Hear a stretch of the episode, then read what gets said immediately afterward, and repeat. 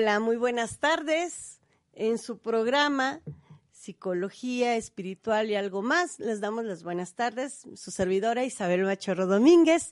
El día de hoy, 14 de enero del 2020, estamos un poquitito después de las dos de la tarde, un poquitito, dos, dos, tres minutos, ¿no? Y estamos eh, con un tema bastante, bastante interesante, con lo que quedamos, doctor, la vez pasada, de un, la vez pasada el doctor nos hizo, el doctor Miguel, perdón, doctor Miguel, ¿nos puedes, nos puedes dar tus generales, doctor Miguel? Muchas gracias, buenas tardes a todos, aquí estamos de nuevo. Soy el doctor Miguel Molina Hernández, eh, especialista en neurociencias, y especialista en grafología. Eh, aquí está mi maestra de grafología, que es la que me ha conducido, la maestra Isabel Machorro. Ok, bueno, pues muchas gracias, doctor. Estamos. Y la vez pasada estuvimos hablando con el doctor, que es experto en esta parte, eh, de el cerebro y la escritura, ¿no? Estaremos, por favor, revisando el día de hoy porque vimos la vez pasada nada más lóbulos frontales, Hablamos de los lóbulos frontales y algunas de sus funciones. Algunas de sus funciones, ¿no? Entonces, este, el, el, lóbulo más joven, ¿no? El más nuevo, ¿no? En el desarrollo es lo que nos diferencia de... De los animales. De todos, casi todos. Bueno, creo que el simio, o bueno, que, el, que perdón, el chimpancé. El chimpancé, en algunos casos el gorila, llega a tener un gran... Eh, parecido, ¿no? Encefalización, pero estos animales carecen sobre todo de los centros del lenguaje. Exactamente. Que solamente son exclusivos del ser humano. Los encontramos en centros del lenguaje, en los lóbulos frontales, en la parte izquierda, en un área que se llama área de Broca, y en la zona temporal de la que vamos a hablar hoy, que es el área de Bernique, que los animales, ningún animal lo posee. Así es. Entonces estaríamos dándole una revisada. A mí me gusta mucho esta cuestión de eh, darle la parte formal a la grafología. Eh, la gente que hemos coincidido en esta situación de, de, de tener la grafología de una manera totalmente eh, profesional y dejar de ser esta situación de parafernalia que me conoce. Eh, siempre he tratado o siempre hemos tratado, he coincidido con el doctor en este sentido, de, de darle la parte totalmente seria a este estudio, ¿no? O sea, porque de repente, pues, este, seguramente te ha pasado, ¿no, doctor? ¿Qué tal cuando estamos en una reunión nos dicen? Este, tú que eres grafólogo, ¿no? En las reuniones eh, se enteran que es uno grafólogo y luego, a ver, dime, este, escriben en una servilleta algo. Y, Exacto. Y, a ver, dime, dime mi, mi personalidad. Eh, realmente eh, sería erróneo dar un dictamen así porque la grafología es un estudio serio científico. Entonces se tiene que tomar una muestra grafológica en condiciones óptimas, estandarizadas. Usualmente es un escrito de una cuartilla de papel eh, bond blanco, nuevo, y con un tipo de lápiz especial, lápiz mirado, el número 2, y al sujeto se le pide que escriba su nombre, la fecha, un texto de mínimo 21 líneas, bueno, si escriben menos, no importa, y su firma. Y eso es lo que se analiza de forma científica, que es midiendo, contando, y hacerlo en una servilleta, en una fiesta, pues se puede dar falsos positivos. Así es. Y no es algo muy serio para un grafólogo. Eh, la grafología se utiliza eh, por los psicólogos para hacer eh, perfiles de la personalidad, se puede utilizar por los abogados para hacer análisis de personalidad de delincuentes o inclusive llegar a descubrir si alguien que está escribiendo o ha sido obligado a firmar. Así es. Porque reflejamos la emoción. Porque reflejamos la emoción, que es, una de las partes de la grafología, que es la grafología emocional. Así es. Muy interesante, por cierto. Bastante interesante. En algún momento yo creo que podremos tocar esa parte de la grafología emocional, ¿no? es bastante. Maestra Isabel, este, podríamos hablar de los trabajos de Viñals acerca de grafología forense y, la parte emocional que es de Foglia también, ¿no? Bastante serio. Entonces, eh, coincidiendo con el doctor Miguel acerca de que, pues, quien escribe, eh, quien escribe no es la mano, no, no es la boca, no es el pie, quien escribe es el cerebro, no es. él es el que el que manda la, la, señal y pues la mano, ya sea el miembro eh, torácico, el miembro pélvico, es el que hace, el que hace la, la letra, ¿no? Entonces, eh, retomando esta parte de total seriedad, eh, le pedí al doctor Miguel que, que nos hiciera favor de, de, acompañarnos el día de hoy para seguir en, esta, en este sentido, decirle a toda la gente que nos hace favor de ver por qué es seria la grafología o de qué se trata la grafología, ¿no? Pero antes de entrar de lleno al tema, mm, ¿qué, le, qué te parece, Miguel, si pasamos al pensamiento del día? Con mucho gusto.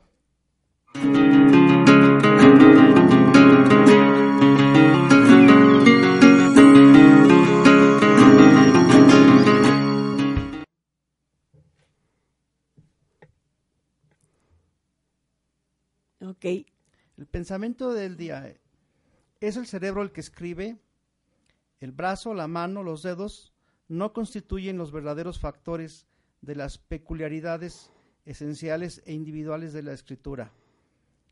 Por el doctor Max Pulver, eh, un maestro, creador de la em, de la parte importante de la grafología que es la simbólica del espacio. Exacto. Eh, científico alemán. Bastante. Bastante y además eh, tal vez otro día me invite la maestra y se habla sobre la simbólica del espacio y en todas las áreas en las que la podemos encontrar, además de en la escritura.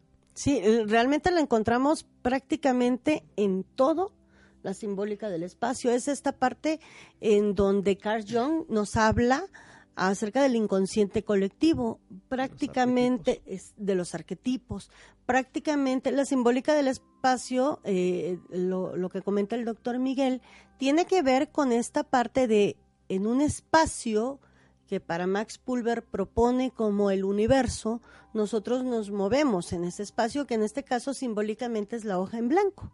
Por eso es que fue muy claro ahorita el doctor Miguel cuando dijo que no, le pedimos al grafo analizado que eh, haga el escrito como él quiera, donde él quiera, colocando la firma donde sea. ¿Por qué?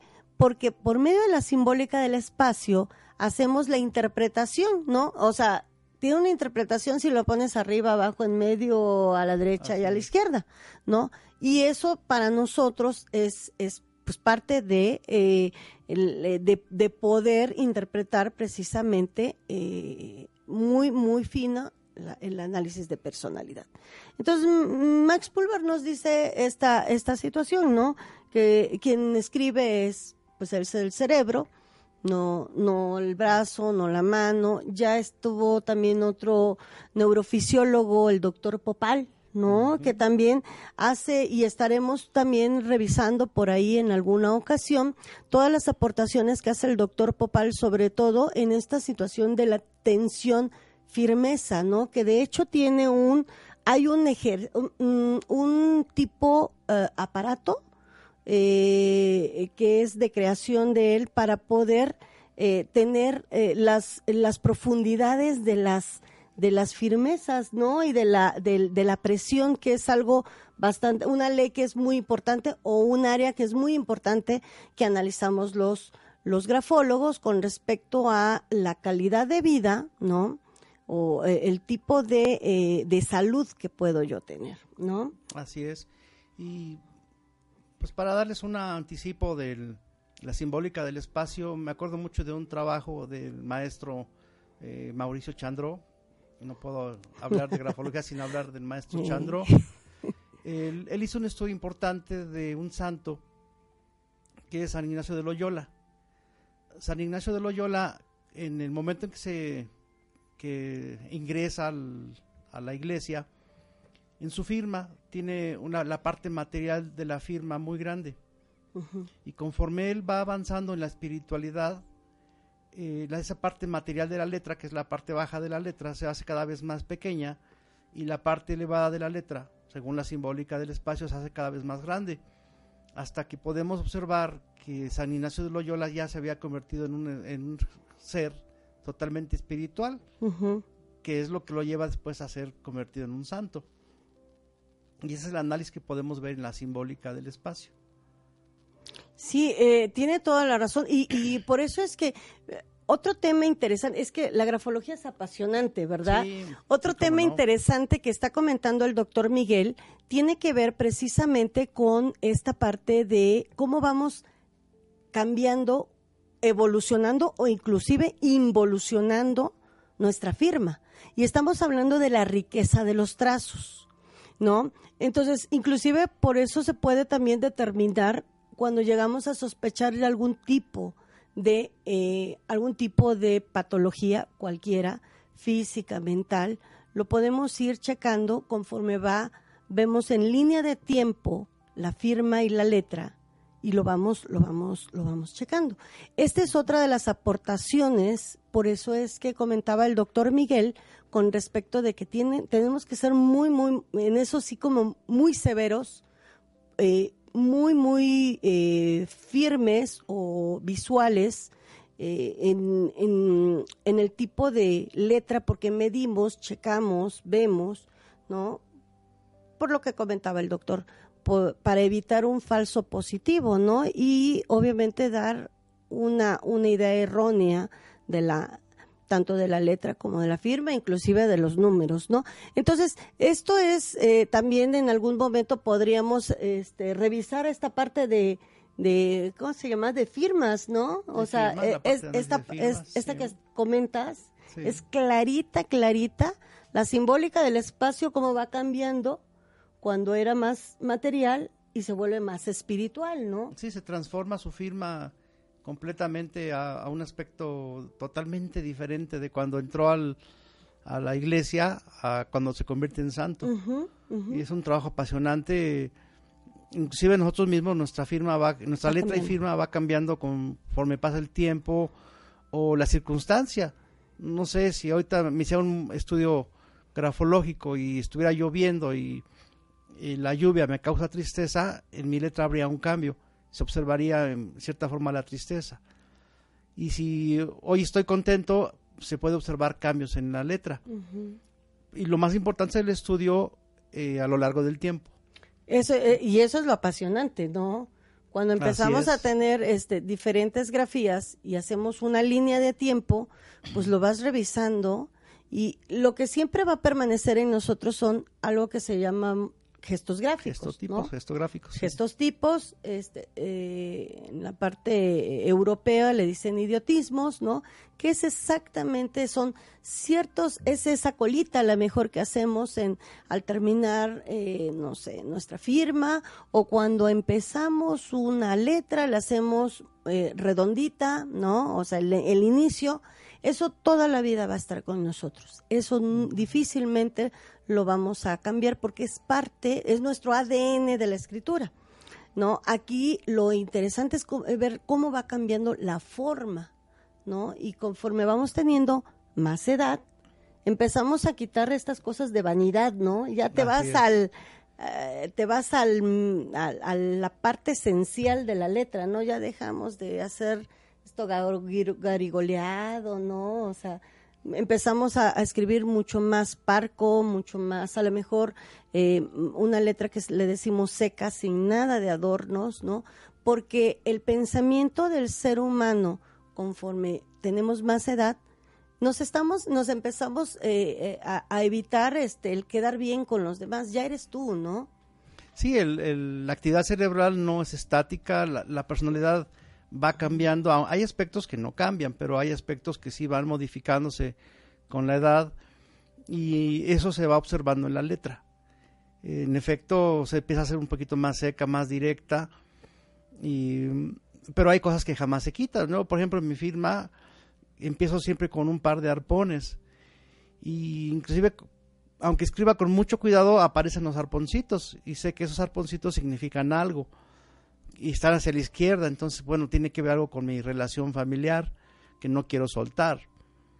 Y eso, pero otros aspectos han ido cambiando de, la firma y de la letra, se van modificando según nuestros cambios de que hay en la personalidad Y como el cerebro está en continua evolución, en continua eh, modificación, porque es una estructura plástica, eso se ve en la letra. Eh, a mí la parte que más me gusta de la grafología es la objetividad. Sí. Eh, yo puedo analizar mi propia letra y llegar a una conclusión muy exacta de mi personalidad eh, y pensando que no puedo fingir, porque como se mide, se analiza con lupa, con microscopio y se, se toman mediciones, entonces las mediciones no, pueden engañar. No. Y ya, y ya las, las medidas están estandarizadas, en este caso, para para México, ¿no? Entonces, este, mm, difícilmente puedes, muchas veces uno ve cosas en la escritura y dices, ay, no, esto no puede ser, no. o sea, porque a nadie nos gusta ver cosas, este, a lo mejor, este, duras, ¿no? Pero es parte de, ¿no? Y la otra cosa es que él tiene esa gran ventaja, dicen los griegos decían, conócete a ti mismo. Eh, si yo hago mi análisis grafológico y veo, descubro cosas de mi personalidad que yo no me he dado cuenta que las tenía, pues me enfrento ante mí mismo y me veo como un espejo tal cual soy. Y veo mi alma, veo y puedo tomar una decisión de aceptar eso y seguir o buscar una ayuda en el caso con un psicólogo como mi maestra Isabel y decidir esta conducta, veo que la tengo, no me doy cuenta no me gusta y voy a intentar hacer un cambio. Eh, y esa es la ventaja, la bondad de la grafología que es objetiva. Así es.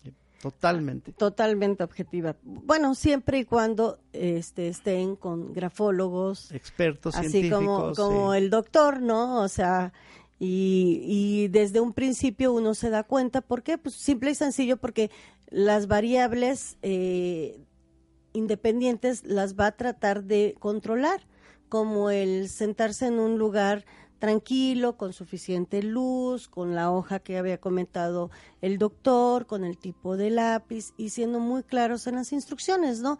Eh, y ya diciéndote, este, bueno, el resultado está para tal día, va a haber una situación de retroalimentación, porque pues si bien es cierto, nosotros entregamos un, eh, un, un informe bastante detallado en algunas ocasiones podemos ser un poco técnicos, que no deberíamos de ser, y tenemos la obligación de retroalimentar al grafo analizado para que se quede sin nada de duda, ¿no? Porque a lo mejor para nosotros no hay tanto problema, ¿no?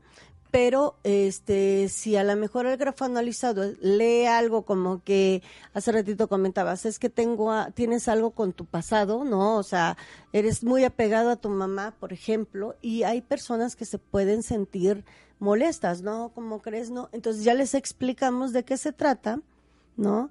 Y este eso estarían con alguien que es está suficientemente capacitado y que sabe de, sabe de lo que habla, ¿no? De ahí en fuera todo lo demás no es quiromancia, no es echarla, no es leer el asiento del café, no te voy a decir el este tu futuro, no te voy a decir si funcionas o no si funcionas con tu pareja. Eso no, no, es. no es como echar las runas o echar los caracolitos o las cartas del tarot que adivíname y a ver qué dice ahí esa manchita que está ahí. ¿Qué significa? es, una disciplina científica objetiva, basada en mediciones cuantitativas, hasta estadísticas se puede hacer.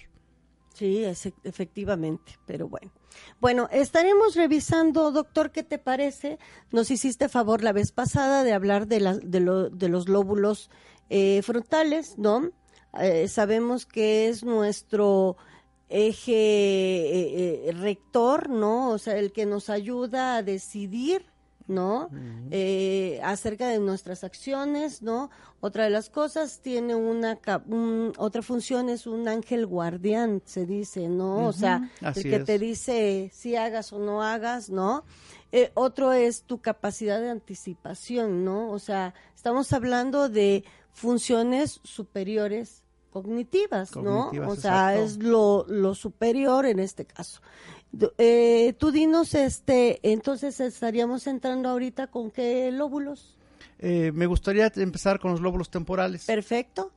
Eh, ubicarlos nada más arriba de nuestras. Sí, los lóbulos frontales se encuentran en esta parte de la, de la, cabeza, abajo del hueso. Y están separados por una cisura o una hendidura que se llama cisura de, de Rolando y en la parte de atrás encontramos los lóbulos parietales.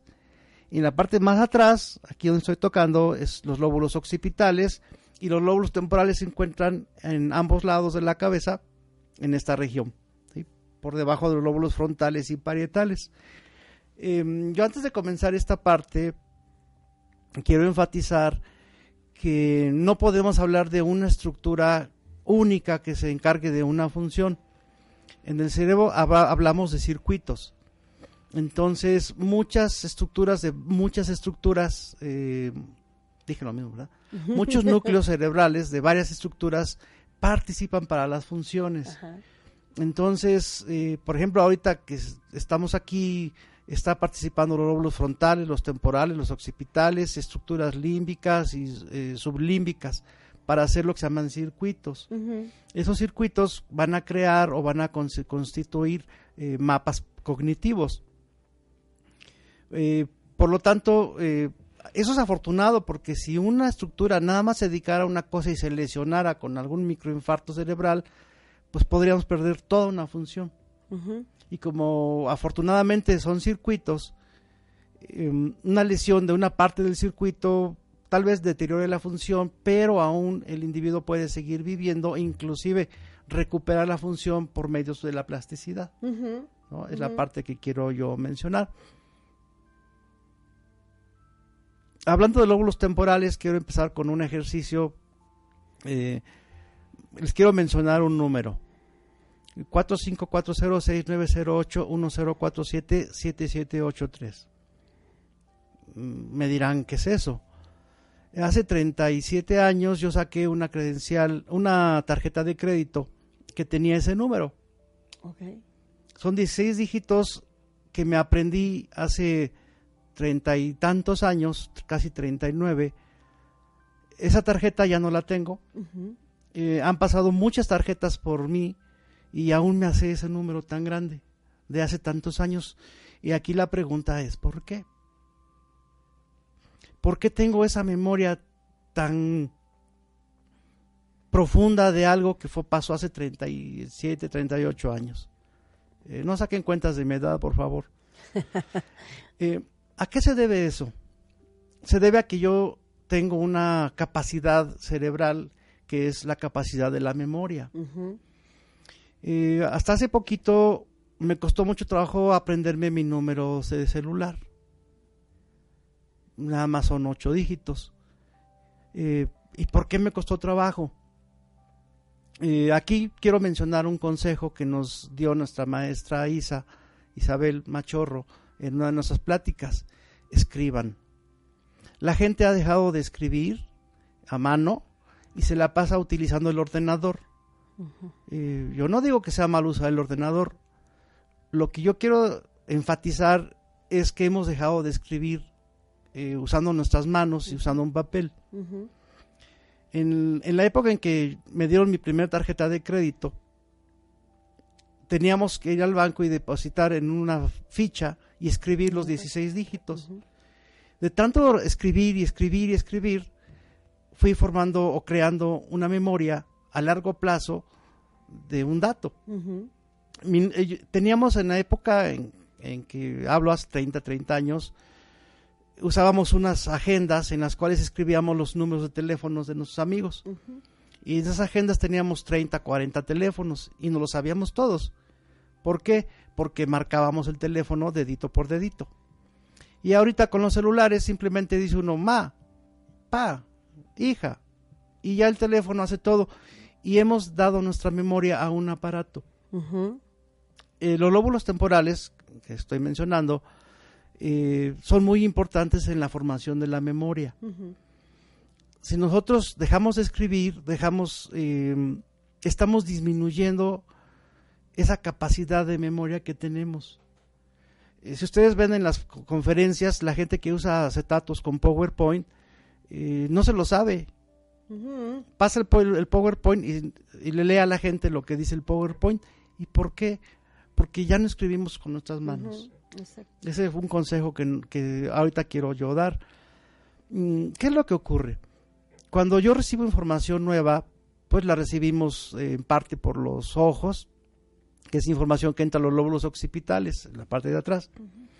Eh, la información auditiva, ahorita yo lo que estoy explicando, va a entrar a los lóbulos temporales, es, que es donde realmente oímos. El oído no oye. El oído recibe el sonido, lo transforma en señales eh, químicas que pasan a los lóbulos temporales para escuchar. Eh, para formar la memoria nosotros tenemos una estructura eh, importante en el cerebro que es el área entorrinal. El área entorrinal en los lóbulos temporales recibe la información que estamos escuchando y eh, esa información entra a una estructura de los lóbulos temporales llamada hipocampo. de hecho, este estudio que estoy mencionando promovió que el doctor Eric Kandel ganara el premio Nobel por sus estudios sobre la memoria. En el hipocampo la información es reforzada, es consolidada, eh, creándose estructuras eh, llamadas eh, proteínas, hay modificaciones a nivel genético y la información que se consolida en el hipocampo, en la zona temporal, va a viajar a otras estructuras nerviosas, a otra vez a través de la corteza entorrinal, y según sea la información se va a almacenar en diferentes áreas del cerebro. Eh, por ejemplo, eh, si es información de animales, eh, la información se graba en la zona medial temporal. Si es información de herramientas, se, se empieza a guardar en la zona parietal, en la perdón, en la zona, eh, en la zona parietal, en la zona premotora. Entonces, si yo menciono ahorita elefante, ustedes construyen o, traen de su memoria un elefante. Y si yo menciono eh, tijeras, van a otra región de su cerebro para traer la información de las tijeras.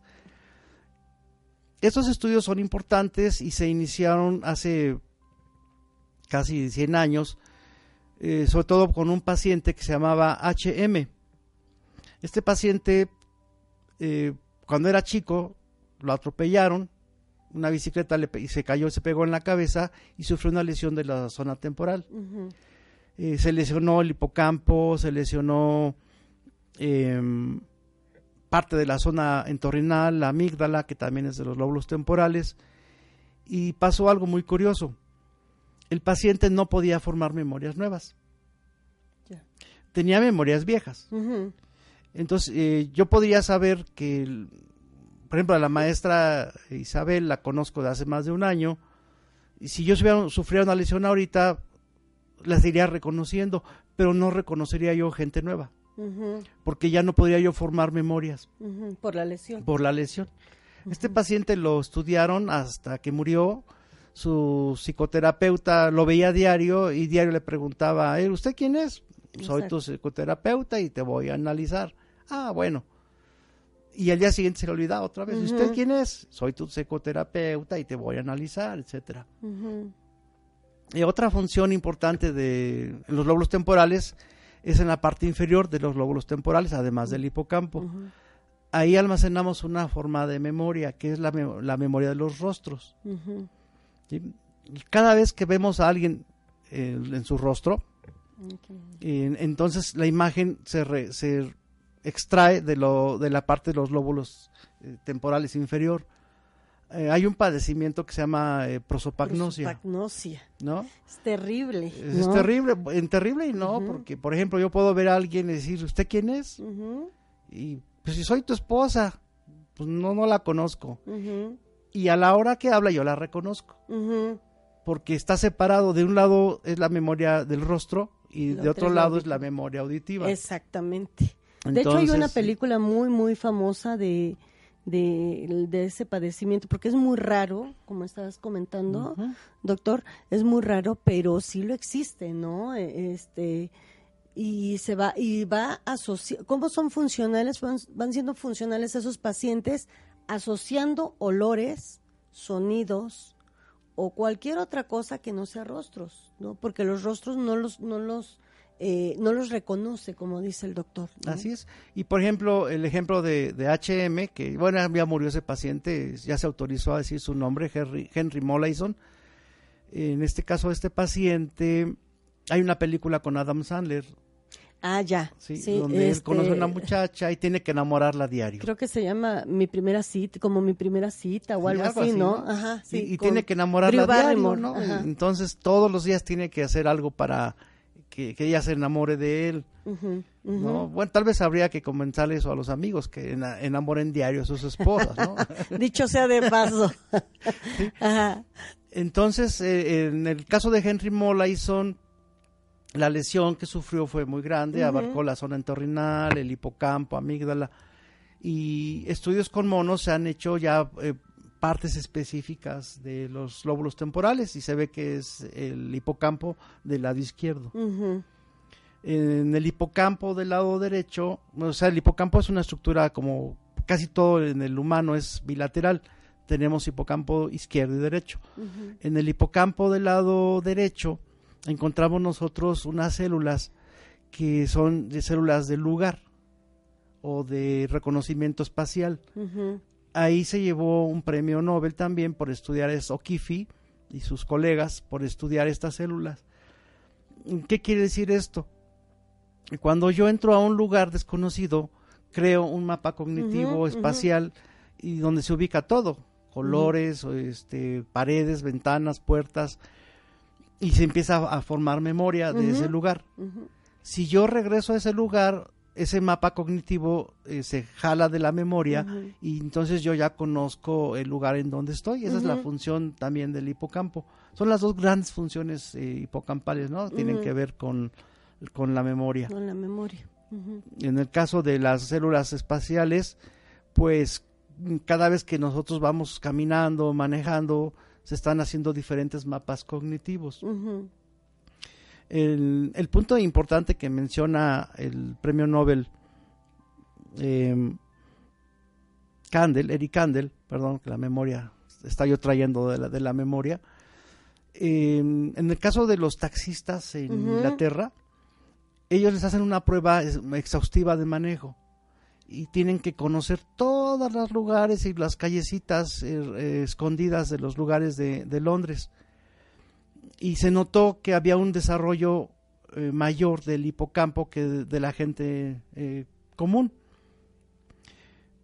Pero hay una situación que menciona también el doctor Eric Kandel. Cuando la gente se jubila, los taxistas se jubilan y dejan de manejar como lo hacían, el hipocampo empieza a involu- involucionar. Entonces, aquí es el truco, sobre todo regreso otra vez a la idea de escribir mucho. Para que ustedes puedan aprender algo, escriban. Escríbanlo. Eh, Siempre. Escriban siempre, eh, hagan planas de lo que hacían. Eh, no sé, quizás si ahorita los niños les hagan como cuando éramos niños, que nos hacían No, planas y planas y planas. No, desafortunadamente, porque, eh, bueno, hasta donde yo sé, yo no tengo ya niños pequeños, ¿verdad? No hay, no hay esta situación de, de, de las planas. De hecho, eh, cada vez creo que menos, menos. escriben, ¿no? Y en general, yo siempre he dicho, eh, es, es una parte como que bien barata lo que está comentando el doctor. El escribir eh, a mano es una situación totalmente íntima, ¿no? Y hablamos de nuestras famosas cartas de amor, por ejemplo, que ahora no se hacemos. hacen se hacen hasta por grupos, ¿no? O sea, te lo mando por medio de un, una- un dispositivo electrónico y a lo mejor ya hay muchas cosas como que muchos iconos y muchos, ¿no? Sí, enviamos un Stickers y muñequito en de esas cosas, ¿no? Pero una carta de manera íntima en una cuestión emocional es totalmente escrita a mano. Eh, ya va toda la toda la cuestión esta de ponerle pues este las florecitas y lo pero todo escrito a mano obviamente eh, te habla de una cercanía o sea, la interpretación es una cercanía hacia la persona no el querer acercarme de una manera eh, más con la con, con- con la persona porque esto lo analizamos bastante en grafología emocional no Entonces es como muy interesante eh, esta, esta situación de que si pueden escribir, escriban todos los días. Siempre les he comentado eh, la gente con las que hemos estado formándonos, este, con que escribas a lo mejor media cuartilla de lo que te pasó en el día, con eso ya hiciste la tarea, ¿no? Y es un es un ejercicio bastante eh, bueno, por ejemplo, para prevenciones de deterioros cognitivos por la edad, por ejemplo, ¿no? Sí, es importante, sí.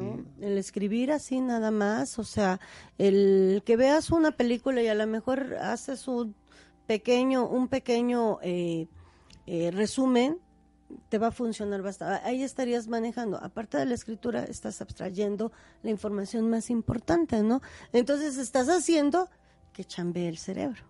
Así es, y sobre todo haciéndose esa conexión.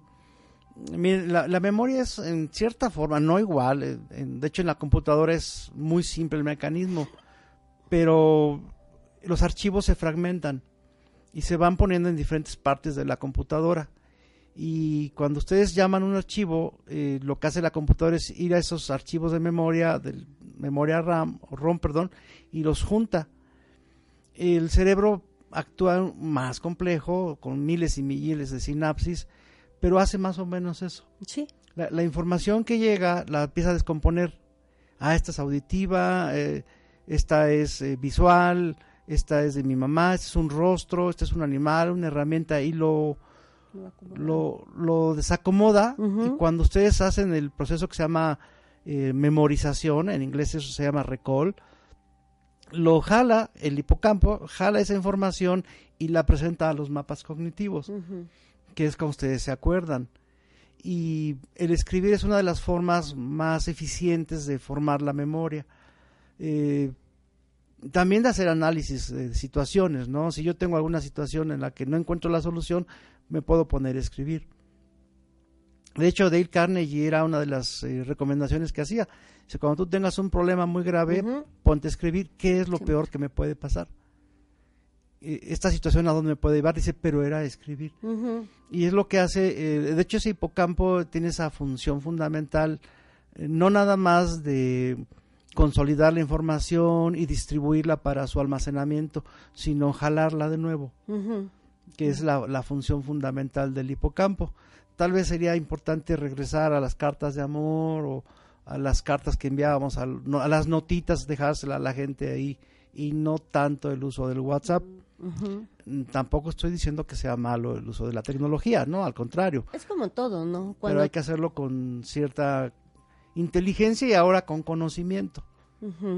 Sí, eh, lo que comenta el doctor es, es, sumamente, pues es una forma como muy, mm, como muy fácil y muy barata de prevención, en este caso de prevención para futuros problemas y en algún momento ah, estaremos hablando de algunas enfermedades o de algunos rasgos de psicopatología, ¿te parece, doctor? Porque sería sería bueno, exacto, ¿no? Sería bueno el checar eh, qué es lo que puede estar pasando en una grafía, ¿no? Y son signos de alerta que gente especializada, pues bueno, puede ahí, ¿qué, solicitamos? Solicitamos siempre, por lo menos, eh, grafías en cualquier en cualquier situación no importa este si son recetas de, de, de, cocina si son lista de súper si son anotaciones o apuntes no eh, porque lo que vamos viendo es si existe este deterioro en el trazo, ¿no? Entonces, vamos analizando, independientemente de que analicemos, sería obviamente la carta que estaríamos eh, haciendo del grafo analizado, ¿no? Pero vamos cotejando, porque sobre una no podemos hacerlo. Siempre tenemos que ir cotejando, ¿no? Para mí, el que yo eh, hiciera un análisis en una sola carta sin tener contra qué, sería muy poco profesional de mi parte, porque pongamos, a lo mejor la persona escribe de una manera suelta, por decir algo así, ¿no? Entonces, para nosotros un rasgo suelto que es a lo mejor un rasgo con poca presión y como que no se hace, no se cierra bien las letras, eso sería un rasgo suelto. Eh, puede ser, para nosotros nos, nos llama la atención porque es un deterioro cognitivo, pero a lo mejor la persona sí escribe y ya estaríamos dando un falso positivo, ¿no? Y, y estamos dando, obviamente, mala información. Sí, o por ejemplo, en el caso de las afasias, en el- la afasia de Broca y en la afasia de Bernique, eh, la gente, eh, en la casa de la afasia de Broca, la gente entiende lo que está pensando, comprende las ideas, pero no puede escribirlas. Ajá, exacto. Y escribe unas rayas nada más. Y ahí podemos comparar su letra antes de la, el infarto. De la lesión, de la, de la ajá, zona neurológica. fron- frontal y podemos ver su desarrollo de, de tratamiento médico que va siguiendo. Exacto. En el caso de la fascia de Wernicke, que es en los lóbulos temporales, eh, la gente habla mucho y eh, bastante y dice muchas cosas, pero no entiende lo que está diciendo.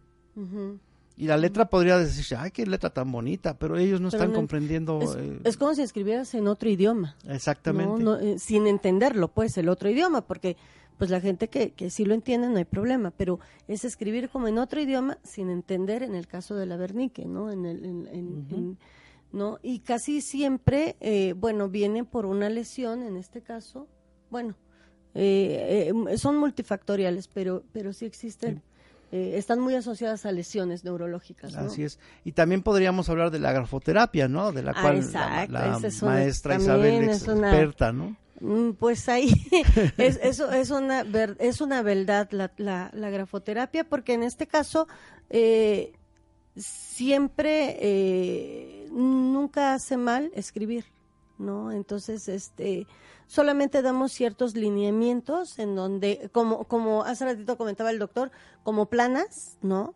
Como planas eso es lo que tenemos que hacer ciertos lineamientos y nosotros vamos eh, revisando todo lo que hizo la en la semana para saber si está haciendo de una manera adecuada, como estamos, dependiendo del- de, de- de la conducta que queremos eh, de alguna manera modificar, ¿no? O, a lo mejor eh, reestructurarla, ¿no? ¿no? No se cambia, pero sí puedes ayudar al que el paciente o el grafo analizado, en este caso, pueda manejar la situación de la, de la, de la conducta, ¿no? De la conducta y la parte que una vez platicábamos, este, usted y yo, eh, maestra Isabel, em, nosotros para escribir, según la hipótesis que tenemos, es que usamos ciertos mapas cognitivos. Y si yo cambio mi letra, de, digamos de una O picuda a una O redondita, estaría yo cambiando posiblemente de mapa cognitivo o de vías nerviosas, que eso sería la grafoterapia. Eh, no lo sabemos, realmente no he visto un estudio de, de, de emisión de positrones o de resonancia magnética donde se viera esto. Es una hipótesis que nosotros estamos ahorita planteando que pudiera ser que nosotros al, al cambiar la letra estemos obligando al cerebro a cambiar los mapas cognitivos.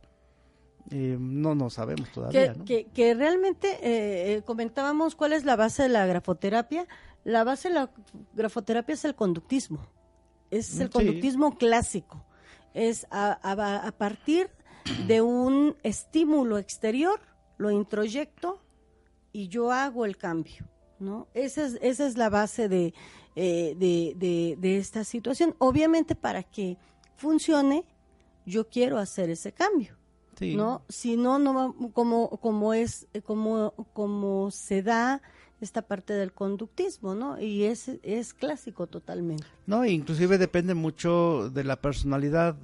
Eh, yo algún tiempo trabajé en un laboratorio con ratas de laboratorio haciendo experimentos de, de tipo esquineriano y descubrí que ra- cada rata tiene su forma de pensar y de actuar. Sí, sí, sí. o sea, le llamábamos ratonalidad. Entonces, había unas ratas que muy rápido aprendían ellas a autoadministrarse alimento apretando una palanca Y había otras que tardaban un poco más. Usualmente los psicólogos dicen, bueno, de cada 10 ratas que yo pongo a entrenar, 8 aprenden y 2 no, o 6 aprenden y 4 no, y esas 4 las desechan de los estudios. Y yo empecé a observarlas, dije, a ver, esas esas cuatro ratas que están haciendo con su actividad eh, cerebral. Las vamos a dejar una semana. Porque la memoria es algo que se tiene que consolidar. O sea, estudiar, estudiar, repetir, escribir y dejar un tiempo que la memoria consolide. Y empecé a observar que las ratas que no aprendían aparentemente en la primera semana, en, tres semanas estaban también apretando las palancas. Ellas habían decidido de una forma más lenta, diferente, empezar a apretar. Que es la teoría del aprendizaje actual, ¿no? Todos aprendemos distintos de forma distinta. Sí. ¿No? O es individual. No, exacto. Es, es, es, un proceso totalmente individual y de repente, pues te llegan papás, ¿no? Y te dicen, es que mi hijo este, está más atrasado que todos los demás, es que todos son distintos. Así es. Todos los niños son distintos, como todos los seres humanos, ¿no? Sí. Ah, también cabe aclarar una cosa, no vayan a pensar que estoy comparando a la rata con el humano, ah, no, no, no, Lo que pasa es que las ratitas o los animalitos de laboratorio se usan para crear modelos, porque en muchos aspectos funciona el cerebro eh, humano igual que el cerebro de los animalitos. Por ejemplo, Eric Kandel, sus estudios que le llevaron al premio Nobel, los empezó con una babosa de mar llamada Aplicia. Y dice, pero ¿por qué la, la, Aplicia para estudiar el ser humano? Porque los mecanismos de la memoria a nivel más básico son con animales con muy pocas neuronas. Que son como las babosas. Que son como las babositas o aplicias. Y eso lo llevó a hacer trabajos ya complejos con, con ratas, con monos, para poder descubrir lo que pasa en el ser humano se crean modelos, ¿no? Sí, sí, sí, o sea, solamente yo, yo, más bien, el doctor no lo comentó, yo comenté que eh, las teorías del aprendizaje actualmente este, nos marca eso, que todos los seres humanos aprendemos distintos de una manera distinta, ¿no? Eh, doctor, entonces, la aplicación de los lóbulos temporales en la escritura tendríamos que ver eh, o tienen una función muchísimo más de es donde se procesa los sonidos, ¿no? Es más fácil cuando nosotros conocemos primero las letras y podemos ya este plasmarlas, ¿no? ese, ese, es el paso, ¿no? Y, y estaba esta otra parte que comentabas con respecto a la memoria. ¿Es correcto, doctor? Es correcto, sí. Y me falta mencionar una estructura eh, altamente fundamental en la supervivencia que se encuentra también en la zona temporal, que es la amígdala cerebral. La amígdala cerebral... Eh, la fascinante amígdala La fascinante amígdala cerebral es una estructura nerviosa que se encuentra em, en un estado hiperactivo. Eh, esa estructura nos permite a nosotros detectar señales de alarma del medio ambiente. Así es. Y esas señales de alarma del medio ambiente nos van a permitir a nosotros tomar reacciones de protección. Por ejemplo, si ahorita escucháramos un sonido muy fuerte y alguien gritara fuego, fuego, tal vez saldríamos corriendo por la actividad de amigdalina la amígdala tiene que ver con el miedo a las circunstancias y es parte de los lóbulos temporales, es una estructura de, supervivencia. Está siempre activa y cuando cruzamos la calle y hay muchos coches, la actividad amigdalina está a todo lo que da para nosotros tomar tres alternativas. Una, escapar del peligro. Otra, quedarnos quietecitos para que el predador no nos vea. Bueno, cuando éramos seres de, de bosque. Cavernícolas. Cavernícolas. sí, porque es una estructura que no ha evolucionado. Sí, sí, sí, sí. Es una estructura primitiva. Los lóbulos frontales han tenido un grado de evolución muy importante y pero muy reciente. Sí, es, realmente son los más nuevos. Y, la amígdala es una estructura que tiene millones de años su función. Sí, sí, sí. Y nos protege. Es importante conocer la función de la amígdala porque en los casos de patología, ya en el humano, hablamos de ansiedad, hablamos de fobia, que se deben a esta hiperactividad de la estructura. Así es. Y ahora sí, quería yo preguntar, en la letra, ¿cómo podemos ver esa ansiedad y esa fobia? Obviamente, los trazos van a ser mucho más eh, rápidos, por decir algo así, ¿no? A mayor ansiedad hay menos presión, eh, hay menos presión. La forma es una forma mucho más angulosa o con picos, por decir algo así. Tenemos también que estar cotejando y este hay brisados o hay manchas que le decimos, ¿no? Eh, esto es en, en general, en, eh, y yo creo que podríamos checarlos o, dar algunos ejemplos cuando veamos psicopatología, eh, ¿no? En, este lado, o grafopatología. Y algo que está comentando el doctor, sumamente importante, de la famosísima amígdala cerebral, que para mí es una de las, de, de los órganos más fascinantes es que está muy demostrado por parte de la psicopatología criminal que una deformación en la amígdala cerebral está muy asociado con los trastornos de personalidad de tipo antisocial, ¿no? Los que los criminólogos o la parte forense se les llama psicópatas, ¿no? Eh, como es muy difícil reconocer, eh, el psicópata le cuesta mucho trabajo reconocer esta parte de empatía, eh, el tratar de entender lo que tú estás sintiendo, por eso cosifican a la a la víctima. Y es lo que estaba comentando e, esto de el, doctor, esta cuestión de reaccionar ante el miedo, el psicópata no, no, tiene, miedo, No tiene miedo el psicópata. no tiene miedo. El psicópata, o sea, va por todas, va, va por todas las canicas, ¿no? Pero es porque se ha asociado que existe una alteración en la morfología de la amígdala cerebral, ¿no? Que, que es prácticamente, exacto, es más pequeña, está incluso más achatadita, ¿no? Más achatadita, es más pequeña y estos individuos no tienen miedo. No, y, y, y, algo que también es bien interesante con ellos es que no registran los, las emociones, ¿no? Y la amígdala cerebral está muy asociada a las emociones. Es lo que hablaríamos de la vez pasada de las células espejo. Exactamente. mencionaba este, la, la maestra Isabel Machorro de las células espejo. Eh, si yo te sonrío, hay células que tú tienes que se llaman espejo que responden a mi sonrisa activándose. Y eso es lo que hace parte de la empatía. Pero como en estos individuos, eh, una de las alteraciones aparte de la amígdala es las células espejo, ellos no reconocen tu emoción. No, no, no, no. Entonces, eh, es muy, muy interesante esta parte de, del lóbulo temporal que comenta el doctor. ¿Y por qué este, es la fun ¿por qué es tan importante la función que maneja o, que, puede dar a la, a la grafología, bueno, a la escritura? Pues tiene que ver por este reconocimiento auditivo, ¿no? Acerca de las, de las letras. Cuando yo reconozco algo, eh, comenta el doctor, recupero desde mi memoria y puedo plasmar, ¿no? Esa es otra, eh, lo comentó y desde, desde un principio lo comentó que los lóbulos no, no están, ah, bueno, yo nada más voy a hacer esto, ¿no? Están completamente interconectados todos, o sea, eh, eh, por medio del cuerpo calloso, en donde están constantemente mm, intercambiando información.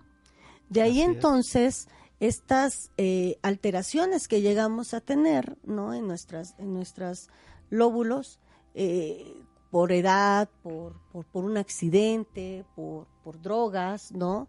Eh, para nosotros una forma rápida de empezar a checar es por medio de la grafía. Cuando nosotros sospechamos, sugerimos una interconsulta con un especialista. Pero nosotros nos damos así como que este es lo, de alguna manera lo más, lo más rápido y lo más fácil y sugerimos, ¿sabe qué? Necesita usted una interconsulta porque ya sea con el geriatra, ¿no? Ya sea con el neurólogo, dependiendo, ya sea con el psiquiatra, ¿no? Porque este ya hay, ya hay factores en este caso clínicos que en algún momento, si nos haces favor, doctor, estaremos hablando de psicopatología en la grafología. ¿Qué te parece? Sí, inclusive hablar del... Hay unos trabajos muy interesantes de Gazaniga y su grupo de la escisión del cuerpo calloso. Exacto. Donde entonces el individuo le lesionan, el, cortan el cuerpo calloso mm.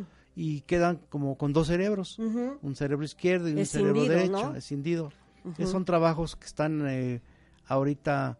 Eh, yo pienso que Gazaniga va para el premio Nobel, pero aún no se lo han concedido porque pues así son tardaditos, ¿no? Hay que ver. Bueno, estamos ahí, doctor, como siempre. Se nos fue el tiempo. Este, estamos por lo último. Bueno, Michelle Molina Telles nos está diciendo, la película de Adam Sandler se llama Como si fuera la primera vez con Drew Barrymore. Muchas gracias, Michelle.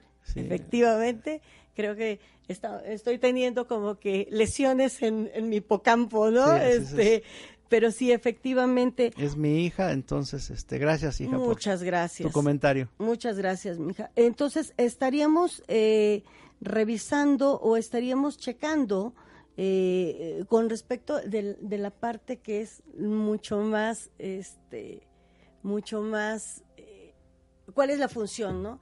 Les agradecemos enormemente. Muchas gracias, doctor, por habernos el favor de, de acompañarnos. Estaremos viéndonos en el próximo lunes a las 2 de la tarde. Muchísimas gracias, su servidora Isabel Machorro Domínguez. Muchísimas gracias por acompañarnos. Bye.